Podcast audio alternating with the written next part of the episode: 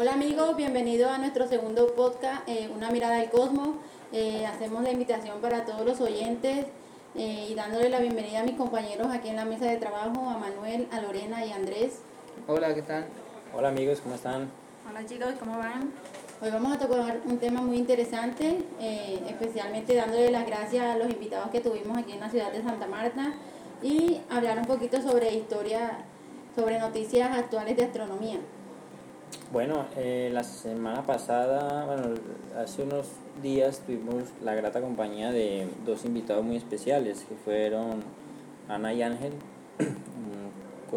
una cosmóloga y un astrofísico que nos acompañaron durante varios días. Hicimos grandes actividades con niños, jóvenes, adolescentes y también eh, personas adultas. ellos, ellos nos acompañaron casi una semana duramos desarrollar muchas actividades y realmente estamos muy agradecidos porque, digamos, traer el, unas personas de ese calibre a, esta ciudad con ese bagaje que ellas, ellas tienen en, su, en sus ramas es de suma importancia para el desarrollo de la divulgación científica aquí en nuestra ciudad. Sí, el, el proyecto de ellos básicamente se basa en viajar por toda Latinoamérica divulgando ciencia. Claro, aprovecho, ellos tienen un, el proyecto se llama Acogen Científico. Los pueden seguir en sus redes sociales si quieren pronto apoyarlos o si de pronto eh, quieren que ellos eh, estén con, eh, participando en alguna actividad de su colegio, universidad.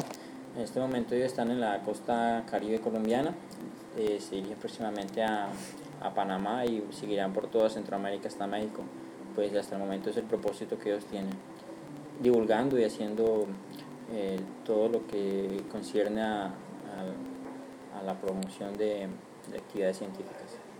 Sí, y pues desde este, desde este programa, agradecerles a ellos también por haber eh, asistido, a, haber acudido a nuestro llamado de, de hacer actividades aquí en Santa Marta. Y, y de hecho es la primera vez que, que logramos traer a, este tipo de personas con este, eh, este tipo de conocimientos aquí a la ciudad de Santa Marta. Y todo eso gracias a, al esfuerzo de, de, muchas entidades, de muchas personas, bueno, de, eh, pues en especial una entidad, la Caja de Compensación Familiar de, del Magdalena. Agradecerle también mucho por haber... Eh, eh, puesto a, disposición sus instalaciones al apoyo de la, de la señora Adi Martínez de Llano, jefe de la biblioteca, a la señora también Marta García Valencia, la directora administrativa, y también al grupo de, personas que integramos el grupo de astronomía, que, pues que logramos con, mucho esfuerzo y dedicación eh, traer a estas personas aquí al, pues a la ciudad.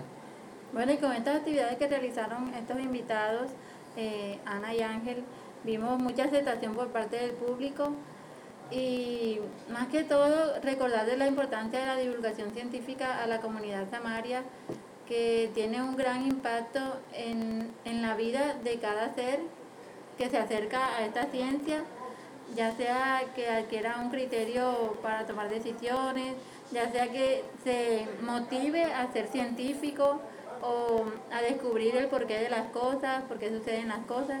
Entonces, más que todo, eh, nuestro trabajo es eso, ¿no? Divulgación científica, que, la, que los niños, que los jóvenes se acerquen y se interesen por, por estas actividades. Eh, y también como darle un espacio a la ciencia aquí en la ciudad, porque, bueno, vemos que aquí hay eh, grupos de baile, grupos de de deporte, grupos de, de canto, pero en realidad científicos como tal no, no existe. Bueno, hacemos una pequeña aclaración. Nosotros somos un grupo de divulgación mm, de astronomía aficionados. No somos especialistas, no tenemos ninguna titulación en base a astronomía. Tenemos otras titulaciones de nuestras carreras. Aquí algunos somos docentes, otros somos ingenieros, técnicos pero eh, nos une una pasión por la astronomía y en sí por todas las ciencias. Si hacemos una acotación histórica, la astronomía es la ciencia más antigua de la humanidad. Sí, claro, y en ese sentido eh, también eh, recalcar la, importancia de la divulgación científica, el, generar conciencia alrededor de, de este conocimiento, de esta ciencia, pues porque nuestra civilización está inmersa realmente en, en el resultado del, del desarrollo de la, de la, ciencia en general, ¿no? Pues a donde ustedes pongan sus, eh, sus ojos, hay algún objeto, alguna, alguna cuestión relacionada con, con la ciencia. El celular, eh, la televisión, la incluso la lavadora, todo, todo es producto de un desarrollo científico. Bueno, yo quiero aprovechar esta oportunidad para hacer un, como un llamado, una especie de convocatoria a todo aquel que quiera y sienta en su corazón ese espíritu científico nato que tenemos todos inmersos, porque de niños todos somos pequeños exploradores y pequeños científicos. Entonces, eh, nuestro grupo actualmente está conformado por cuatro personas, eh, que somos la mesa de trabajo, y tenemos otro, otro grupo de personas que son nuestros colaboradores y que eh, igual nos apoyan constantemente. Pero nos gustaría tener más personas en la mesa de trabajo que nos puedan brindar una mano en el desarrollo de múltiples actividades que hemos hecho, perdón, que se vienen para, para el futuro. Entonces, es de suma importancia de que hombre, si alguien quiere trabajar con nosotros, quiere en el sentido de la divulgación, pues nuestro trabajo al momento no es un trabajo remunerado y nosotros tampoco estamos buscando un beneficio eh, económico. Es, alguna, es más toda una pasión por, por, enseñar, por aprender. Entonces están abiertas las puertas a todo aquel que quiera pertenecer al grupo Orion Delta. Sí, y y, tengan en cuenta que también en la página de Facebook eh, tenemos dispuestos unos enlaces para que se puedan inscribir al grupo de, al grupo, al grupo de, astronomía. Ustedes se, se inscriben, ponen sus datos, sus datos básicos y nosotros ahí vamos viendo cómo, cómo entran al grupo. Ahí eh, los vemos y los contactamos y hablamos con ustedes. Bueno, y eh, a continuación también vamos a hablar un poco sobre las noticias que, sucedieron la última semana. La, pues algunas de las noticias. Algunas, sí, algunas de las noticias son muchas realmente, pero vamos a tocar algunas de las más importantes. Claro, es que constantemente están sucediendo múltiples de, fenómenos y actividades en, el espacio exterior. Eh, tenemos que mm, hacernos a la idea, tenemos que tener la idea y tenemos que tener la claridad de que nosotros estamos en un planeta eh, pequeño, muy pequeño, somos una mota de polvo que vaga por el espacio. Y estamos tan inmersos en nuestras cosas cotidianas, en nuestro mundo aquí, que no nos fijamos en todo lo que pasa en la infinidad del universo, porque hasta el momento una posibilidad es que el universo sea infinito, infinito. Entonces, eh, constantemente están sucediendo muchas cosas en el espacio y principalmente pues el desarrollo de proyectos que hacen por ejemplo la NASA o múltiples agencias espaciales que están surgiendo últimamente o países como China, Rusia, incluso la India. Eh, entonces vamos a tratar de adelante traerles siempre unas cuantas noticias para que ustedes estén enterados y actualizados sobre esta información. Bueno Andrés, y hablando sobre las noticias, eh, el 21 de junio, bueno, salió la sonda espacial para explorar el universo, será lanzada en Rusia. El lanzamiento del Observatorio Espacial Ruso-Alemán SPERT RG busca resolver misterios que la astronomía aún desconoce. Estaba previsto para comenzar este viernes desde el cosmódromo de Baikonur, Kazajistán, pero fue aplazado. El subdirector general de la entidad espacial rusa Roscosmos, Mikhail Hailov, Dice que la nueva ventana de lanzamiento prevé dos fechas, la primera el 12 de julio y el 13 de julio como, como reserva. El, el SPET RG contará con un potente telescopio de rayos X Erosita construido en Alemania por el Instituto Max Planck para la Física Extraterrestre. Está dotado de siete detectores de rayos X y junto con el telescopio ruso ART-XC permitirá obtener imágenes de millones de agujeros negros de grupos de galaxias y de estrellas y neutrones. Qué noticia tan interesante, estaremos atentos a esa reactivación de lanzamiento. Bueno, hay que hacer una, una acotación ahí.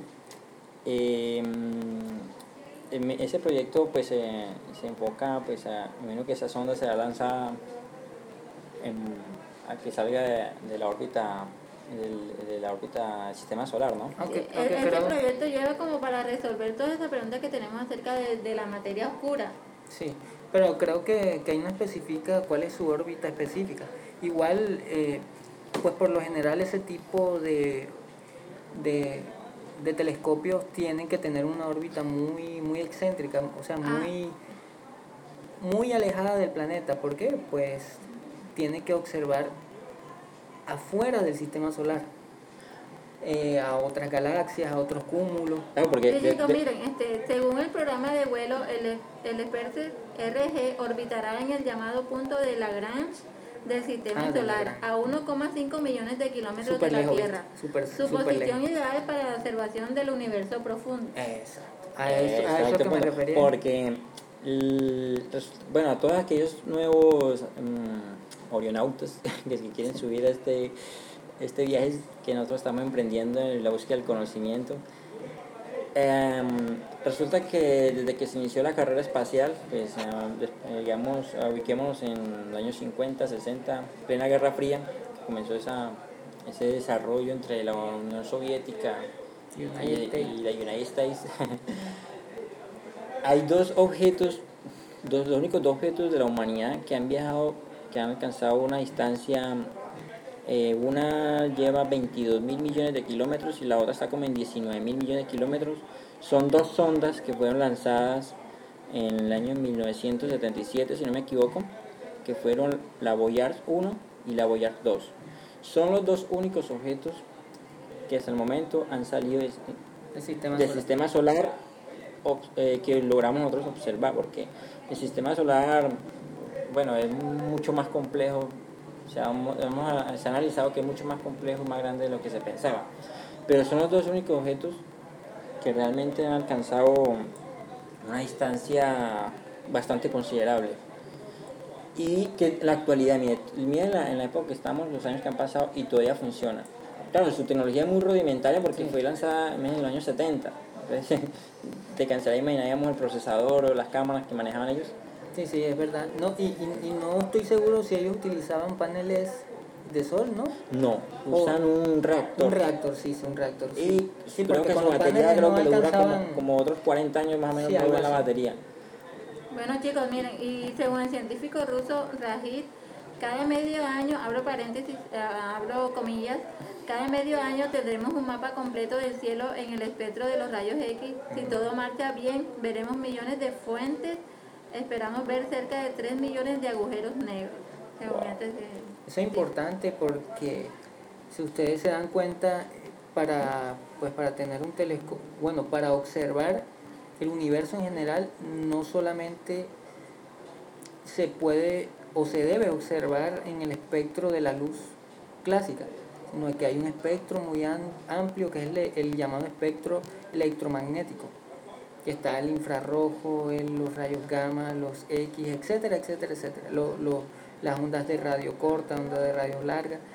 Y eh, de hecho, este, este telescopio se, especializa en este pequeño espectro de los rayos X porque los agujeros negros tienen la particularidad de que emiten muchos rayos X y sirve para precisamente observar esos, esas emisiones. Bueno, sigamos con la noticia. Eh, voy a leer. Un equipo hispano-alemán descubre dos exoplanetas que pueden tener agua líquida y opciones de, albergar vida. Los exoplanetas orbitan la estrella Tegarden, situada a 12.5 años luz del sistema solar.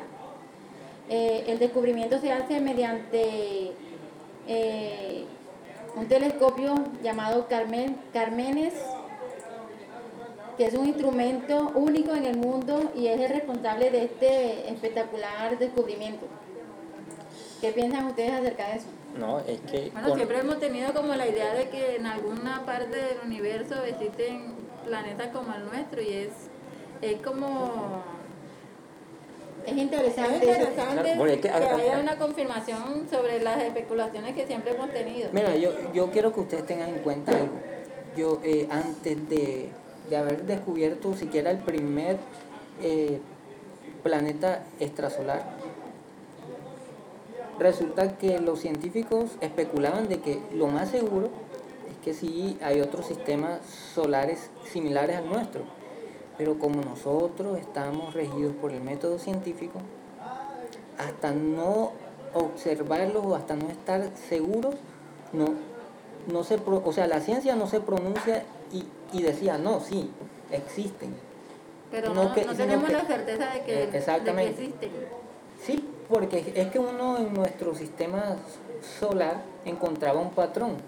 Y el patrón es que, pues básicamente hay, hay, una, hay una pequeña franja eh, que la llaman la... Zona Ricitos de Oro. Zona Ricitos de Oro o de Habitabilidad. habitabilidad.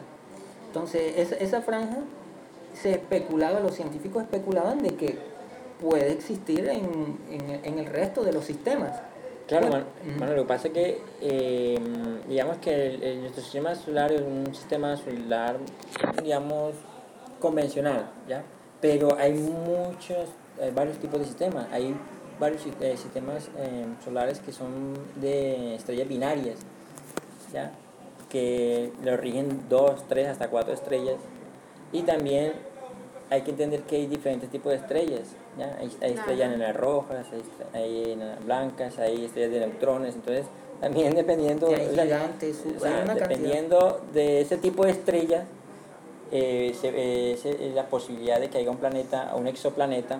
O sea que el, el- la noticia que nos está comunicando ahora la compañera es algo que nos, nos asombra de cierta forma porque No, y, también- Nos confirma la idea también que teníamos sobre otros planetas que posiblemente hayan. no, y- y además está muy cerca, a 12.5 años luz, Chiquitica. en términos en astronómicos. términos astronómicos, pero Pero, pero está muy cerca. está cerca. Y que si, y, y que si hay una civilización ahí, o, o vida, bueno, si hay vida y no es inteligente, pues no hay forma de que nos comuniquemos nuestra, con ellos. Nuestra estrella más próxima, más cercana es Próxima Centauri. Está a 4.2 millones de años luz. Y es un sistema de tres estrellas. Se ve como una Sí, estrella, pero son son tres, tres son tres. estrellas Sí, porque hay una que es muy eh, pequeñita. Voy a, a- bueno, aquí dice el- la noticia, Telgarde es mucho más pequeña y menos brillante que el Sol. De hecho, su temperatura es de solamente 2.600 grados, casi la mitad de nuestra estrella. Es 1.500 veces más débil y 10 veces menos masiva. Debido a estas características, los dos exoplanetas descubiertos orbitan a una distancia de la misma mucho menos, mucho menor que los que separan a la Tierra del Sol. Eh, una, un- una anotación aquí muy singular es que estos planetas lo denominaron Telgarde B y Telgarde C. Como les decía a- hace poco detrás de, de audio, no sé, de grabación, eh, que siempre como que los científicos tienen problemas para colocarles nombres a sus Lo que descubrimientos. pasa es que la Y cantidad, palabras mayores. la cantidad Eso fue de, Lorena. la cantidad de objetos celestes que se descubren a diario hace que, bueno, vamos a darle unos nombres muy...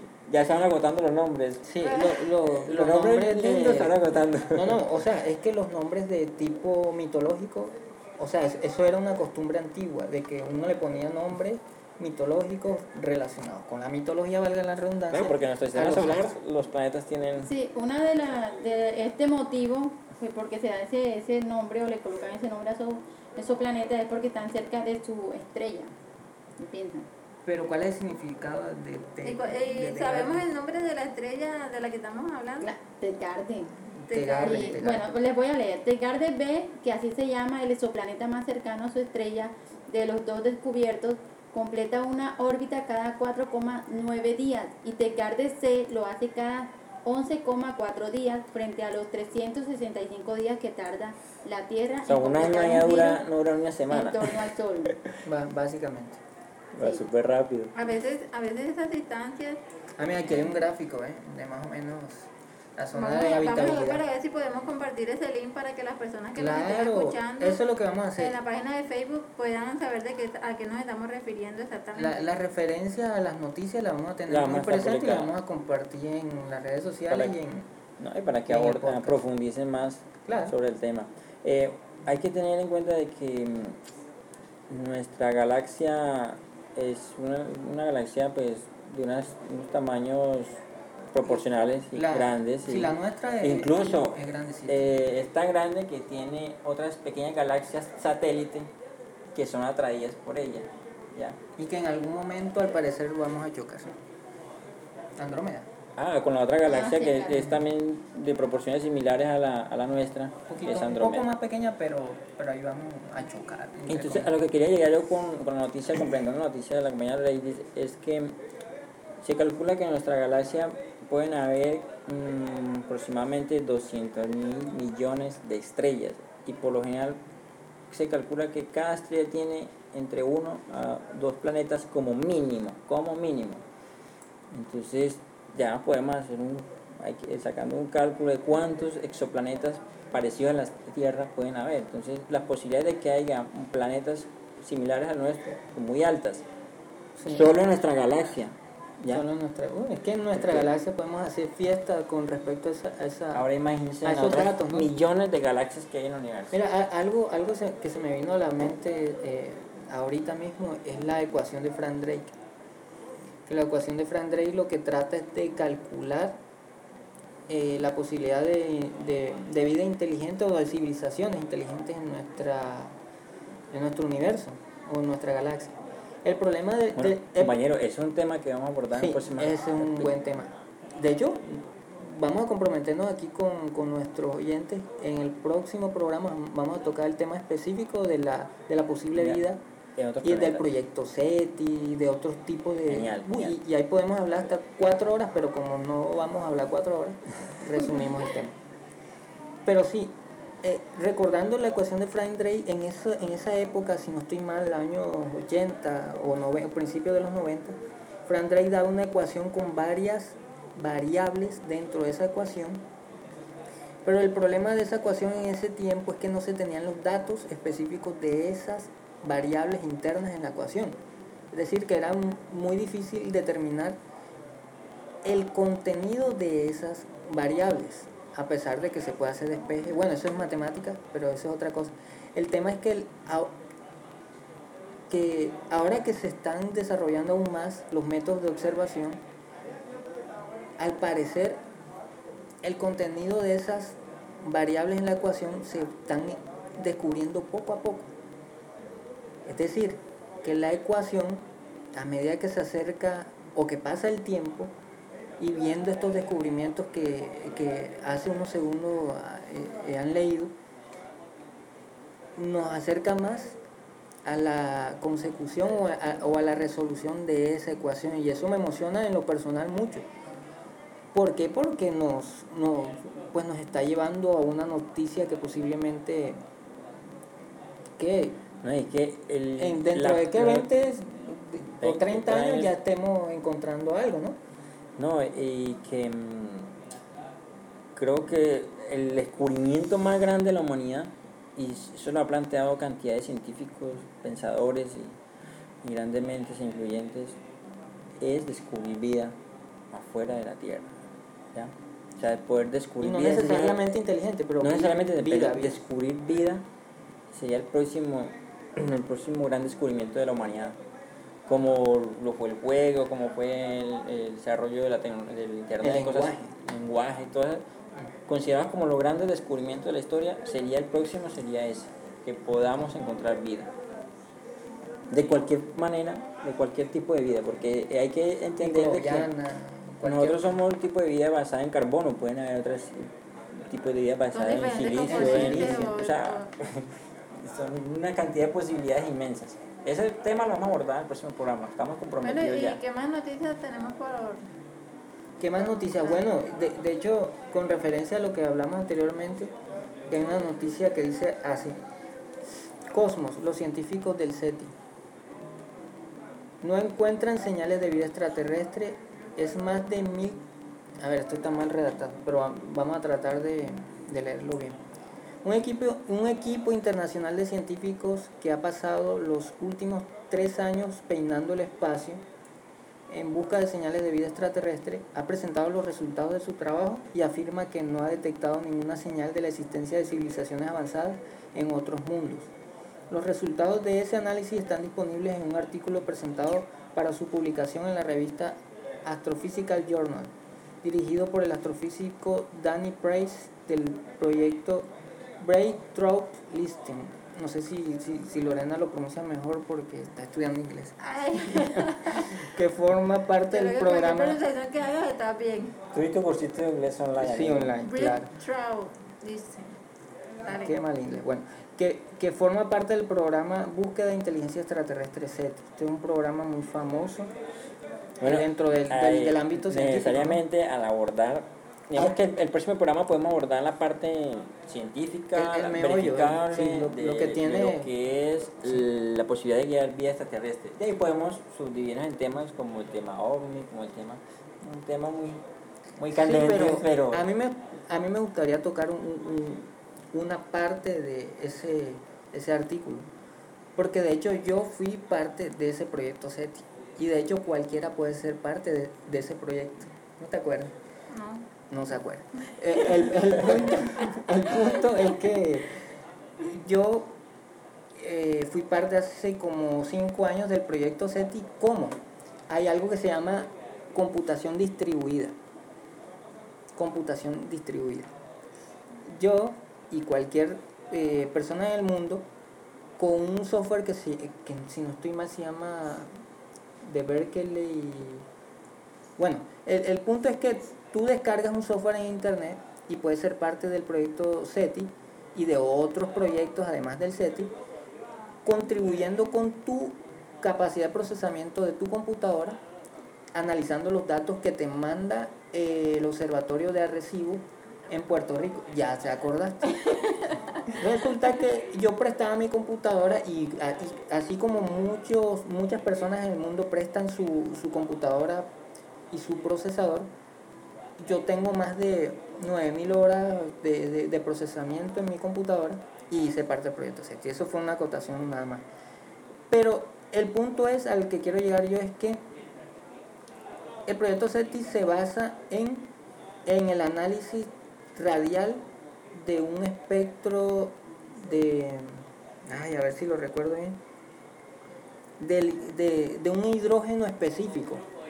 Porque se supone que si una civilización inteligente tiene la capacidad de llegar hasta cierto punto de emitir eh, unas señales radiales dentro del espectro, si no estoy mal, de, pronto estoy aquí eh, errado en, en, algunos detalles, pero es básicamente eso.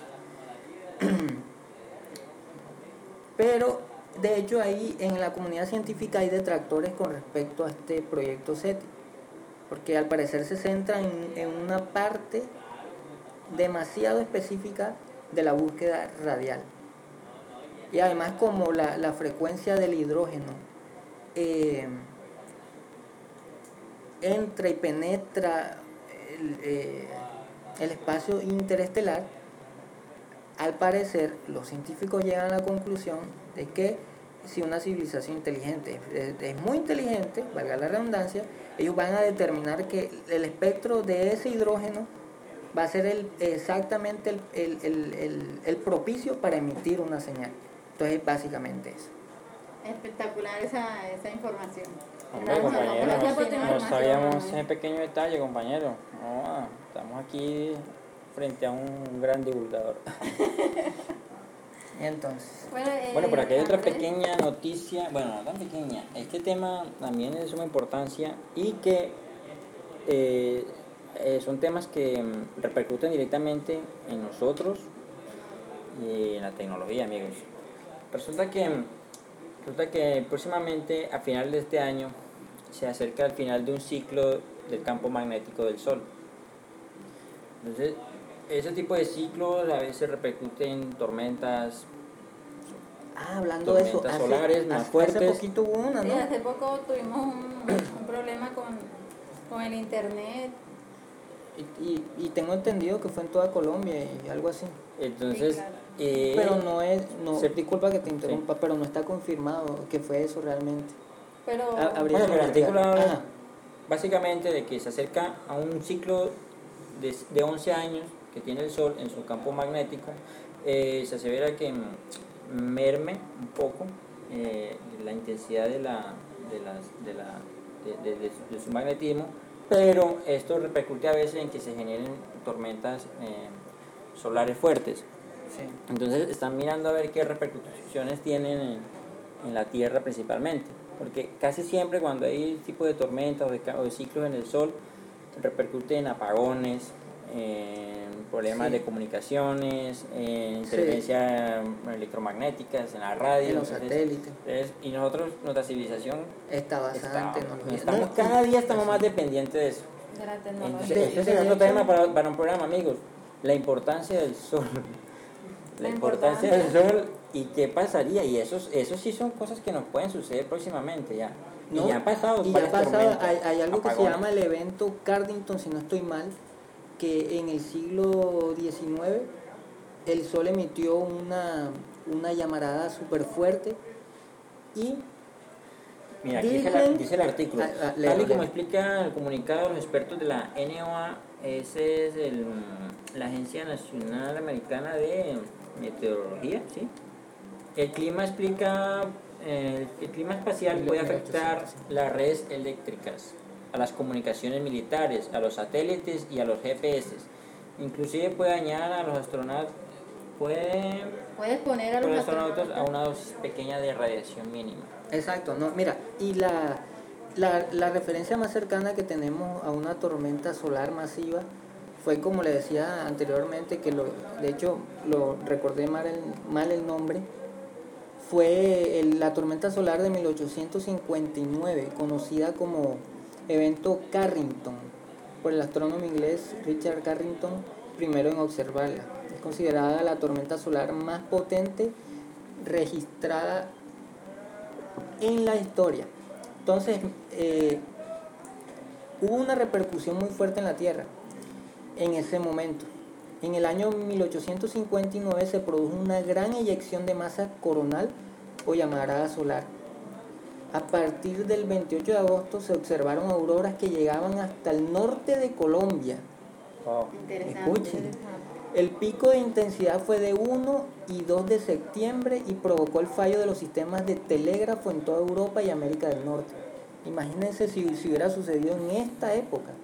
Los primeros indicios de este incidente se detectaron a partir del 28 de agosto de 1859 cuando por toda América del Norte se vieron auroras boreales. Se vieron intensas cortinas de luz desde Maine hasta Florida. Incluso en Cuba los capitanes de barcos registraron en los, co- en los cuadernos de bitácora la aparición de luces cobrizas cerca del cenit. Eh, lo, lo dejo hasta ahí porque creo que eh, alcancé el punto que, que- al que quería llegar. O sea que sí, sí nos podemos eh, ver Claro, afectados por exactamente. estas Y tormentas Y en gran manera, porque manera. es peligrosísimo. Imagínense que, que de un momento a otro se caiga el internet en lo, que, todo el mundo. lo que buscan pues, principalmente los- las agencias es me- eh, aprovechar este tipo de cambios para ellos medir y hacer pronósticos a futuro de los cambios de ciclos magnéticos del No, y además buscar las maneras de Prevenir, contrarrestar. claro, de- porque- de pre- o sea, de prevenir no porque, Pe- no, no, prevenir, digamos, ellos no los, pueden los evitar problemas que- que surjan acá en la Tierra. ¿sí sino que buscar tecnologías para que evitar que se dañe esa cuestión. Entonces creo que, no sé si ya, eh, creo que ya llegamos al final del Sí. programa. Andrés, ¿tú qué quieres decir ya al, No, final el- de, el del- de nuevo programa? invitarlos a que nos apoyen por las redes sociales y les extendemos la, la invitación a, a nuevamente a las personas que quieran pertenecer a, a nuestra mesa de trabajo. Bienvenidos sean. Lo importante es que tengan ese amor por la ciencia y la voluntad de trabajar. Vamos. Bueno chicos, eh, también de mi parte dejarles un saludo y que sigan conectados.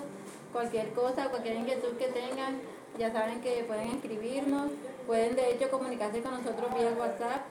Eh, ahí en nuestra página de Facebook se encuentra el número y, y nada, nos vemos en una próxima emisión. Sí, las puertas del grupo están abiertas para recibirlos. Sí, claro amigos, recordarles que también tenemos un grupo en WhatsApp, tenemos la página de Facebook, eh, Grupo Astronomía Orión Delta, grupo, eh, la página de Instagram, la página no, el Instagram, el grupo guion abajo Orión Delta. Y, y nada, nos escuchamos en la próxima. Y recuerden tener una mirada al cosmos.